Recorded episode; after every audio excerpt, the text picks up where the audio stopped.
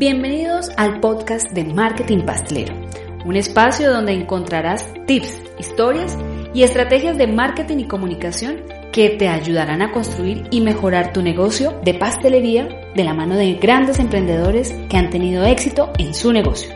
Descubre un episodio nuevo en nuestro canal de Spotify, Deezer o iTunes.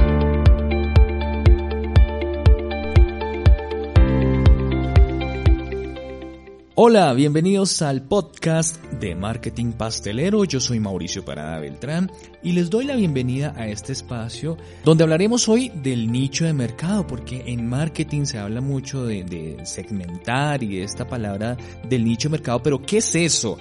Según Wikipedia, un nicho de mercado es una porción de un segmento de mercado donde los individuos poseen características y necesidades homogéneas. En esta parte del mercado, los consumidores a menudo tienen problemas muy específicos que aún no han sido resueltos por las opciones de productos y o servicios en el mercado. Entonces, trabajar en un nicho puede ser una oportunidad para capturar una parte sin explotar mucho pues de un mercado y convertirse en una autoridad en ese nicho. Sin mencionar que la competencia de nicho es mucho más pequeña. Entonces, te hago una pregunta. ¿Tú ya tienes identificado el nicho de mercado? Un nicho siempre está compuesto por una audiencia que comparte ciertas características y por lo tanto tiene más potencial para comprar un producto específico. Es decir, el nicho siempre está vinculado a una audiencia específica. Algunos ejemplos de nicho en el segmento de pastelería serían postres gourmet, tortas para boda, pasteles artísticos, pasteles tradicionales, esto solo como por poner unos ejemplos. Pero dentro de cada nicho puedes trabajar con micro nichos que son aún más específicos y pueden convertirse en tu firma o especialización.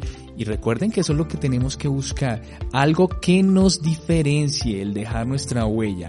Algunos ejemplos de micronichos serían macarons funcionales, tortas para bodas de lujo, pasteles artísticos en cobertura de chocolate. Se dan cuenta que cada vez nos vamos especializando un poco más y nos vamos saliendo del mercado tradicional, de lo mismo de siempre, de lo que todos los clientes encuentran en, en todas las ciudades.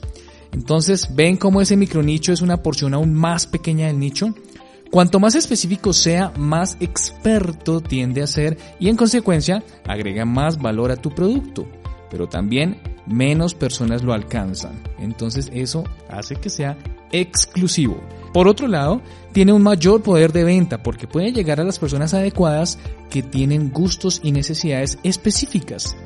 Puedes trabajar con uno o más micronichos, bueno, eso lo define cada cual, pero cuantos menos nichos trabajes, más valor tendrá. Entonces, ¿trabajas en un nicho o haces de todo un poco? Y si trabajas, ¿cuál es el tuyo? Cuéntame ahí en los comentarios de nuestra cuenta en Instagram, arroba marketingpastelero. Nos escuchamos en un próximo episodio. Chao. Gracias por escucharnos. Recuerda suscribirte al podcast en Spotify, Deezer o iTunes y compartir este episodio en las redes sociales. Encuéntranos en Instagram como arroba marketing pastelero.